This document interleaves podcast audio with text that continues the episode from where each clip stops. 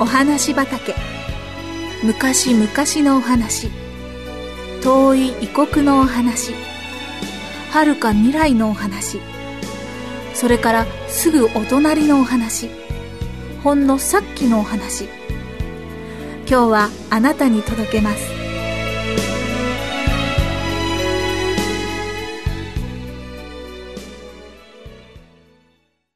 赤ちゃんイエス。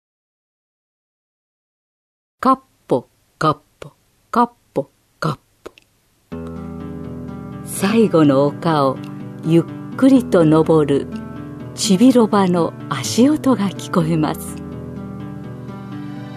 ちびろばの背中にはマリアさんが乗っていました。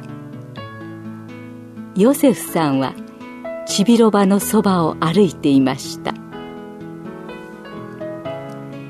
マリアさんとヨセフさんはとっても疲れていました。ちびろばも疲れていました。彼らは遠い遠いところからやってきたのでした。丘の上から見下ろすと見えましたよ。待ちに待ったベツレヘムの明かりが。ヨセフの足取りは軽くなりました。カッポカッポカッポちびロバも急ぎました。丘を下り門をくぐり小さな町に入ってきました。そこでやっとゆっくり休むことができます。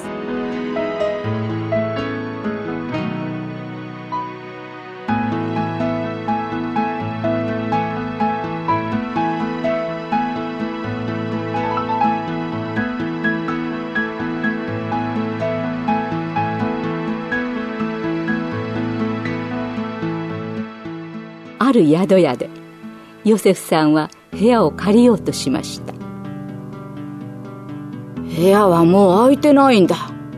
と宿屋のおじさんが言いました。どこかに休める場所はありませんか？とヨセフさんは尋ねました。悪いけど馬小屋しかないよ。ヨセフさんはちびろばを馬小屋に連れて行きましたそれからキーキーと音がする古いドアを開けました。彼は宿屋のおじさんがくれたランプをかざして中を見回しました。そこにはまだら模様のあるぶち牛さんともこもこ羊さんがいてあとはいくつか空っぽの部屋がありました。ヨセフさんは空いている部屋の一つにちびろばをつなぎました。そしてもう一つの部屋にマリアさんと自分のために藁のベッドを作るとすぐにぐっすり眠りました。ところがその夜の間にとても素晴らしいことが起こりました。赤ちゃんイエスがお生まれになったのです。ヨセフさんはきれいな新しい藁を貝羽桶にいっぱい敷きました。マリアさんは柔らかな白い布で赤ちゃんをくるみ貝羽桶に寝かせました。動物たちはみんな赤ちゃんイエスを見て嬉しそうでした。ぶち牛さんは「もう」と優しく泣きもこもこ羊さんは「チリンチリン」と鈴を鳴らしそしてちびろばはじーっと見つめていました。その夜その小さな町の近くの野原で羊飼いたちが羊の番をしていました。突然太陽のような明るい光が彼らの周りを照らしました。羊飼いたちは怖くなって顔を隠しました。羊たちも怖くなってみんなで一緒にくっつき合いました。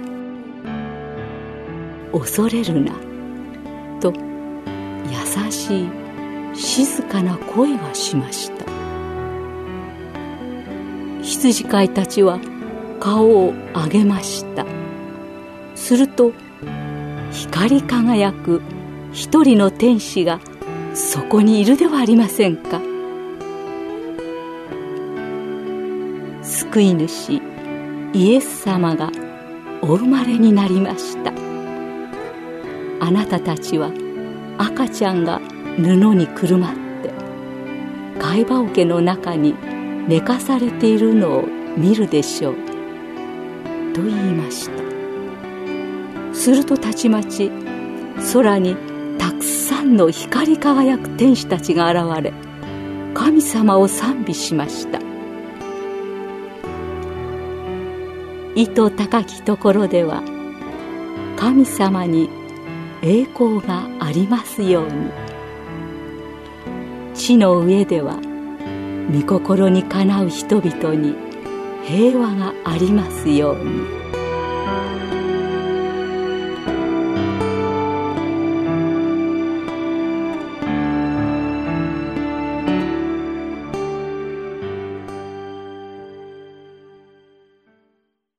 天使たちがだんだん遠く離れていくとベツレヘムの暗い夜空に輝く星のように見えました。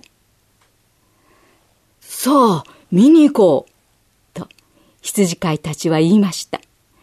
彼らは馬小屋まで走っていき、そこでヨセフさんとマリアさんと、貝羽桶のベッドに寝ている赤ちゃんイエスを見つけたのです。遠い遠いよその国で、博士たちがあの天使の星を見ました。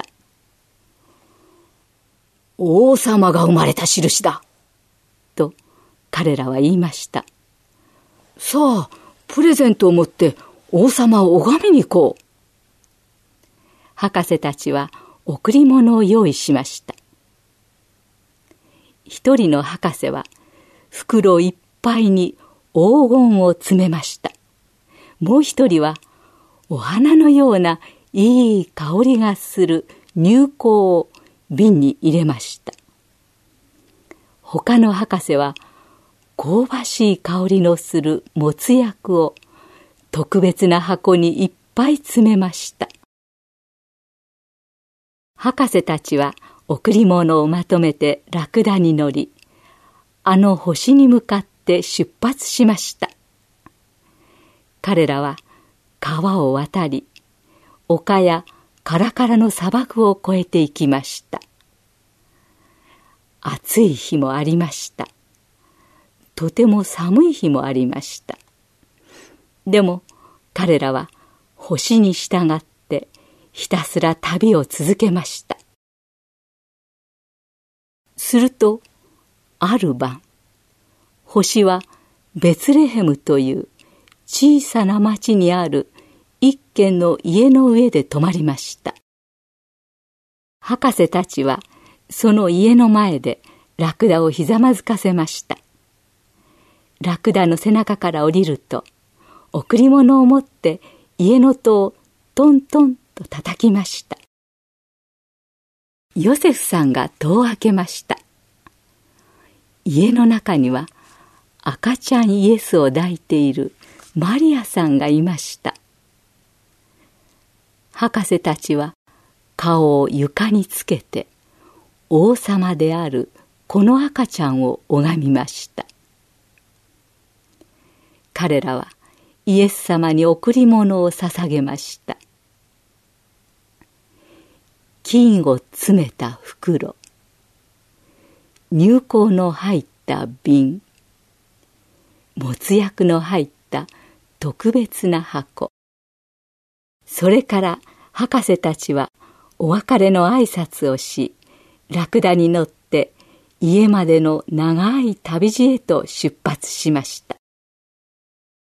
ある真っ暗な夜、ヨセフさんとマリアさんがぐっすり寝ている時それから赤ちゃんイエスもすやすや寝ている時一人の天使がヨセフさんにささやきました。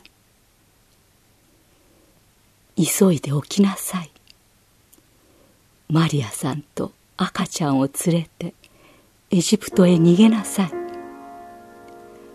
悪い王様が赤ちゃんを見つけ出して殺そうと考えています。私がまた現れてもう大丈夫だと告げるまで。エジプトにとどまっていなさ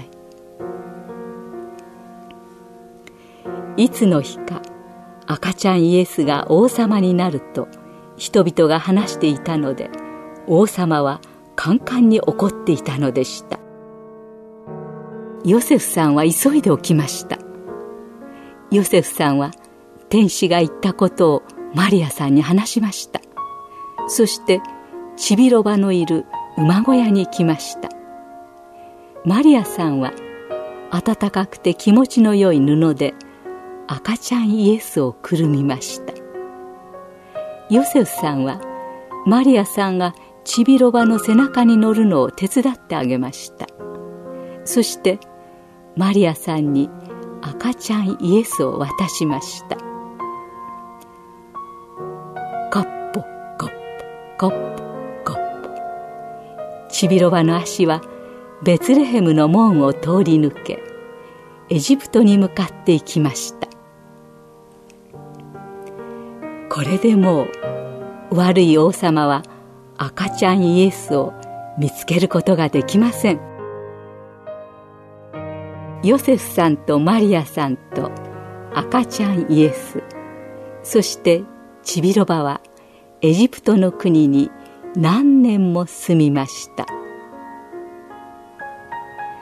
赤ちゃんイエスは歩いたりお話をしたりできるようになりました。それからある夜のこと天使がまたヨセフさんにささやきました。あの悪い王様は死にました。もう家に帰っても大丈夫です。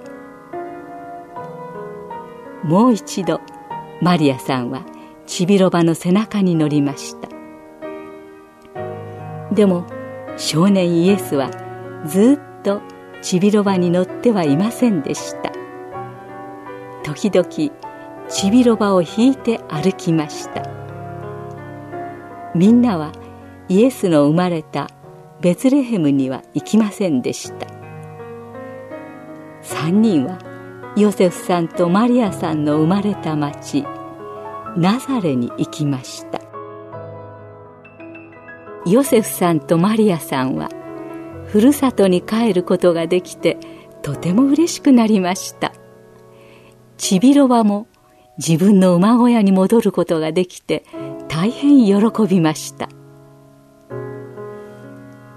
マリアさんは少年イエスをベッドに寝かしつける時寝る前のお話をしました。マリアさんは赤ちゃんモーセと籠で作った船のこと天使たちが賛美の歌を歌った時のこと博士たちが星に従っていき彼らの王様として一人の赤ちゃんを礼拝した時のことを話してあげたのでした。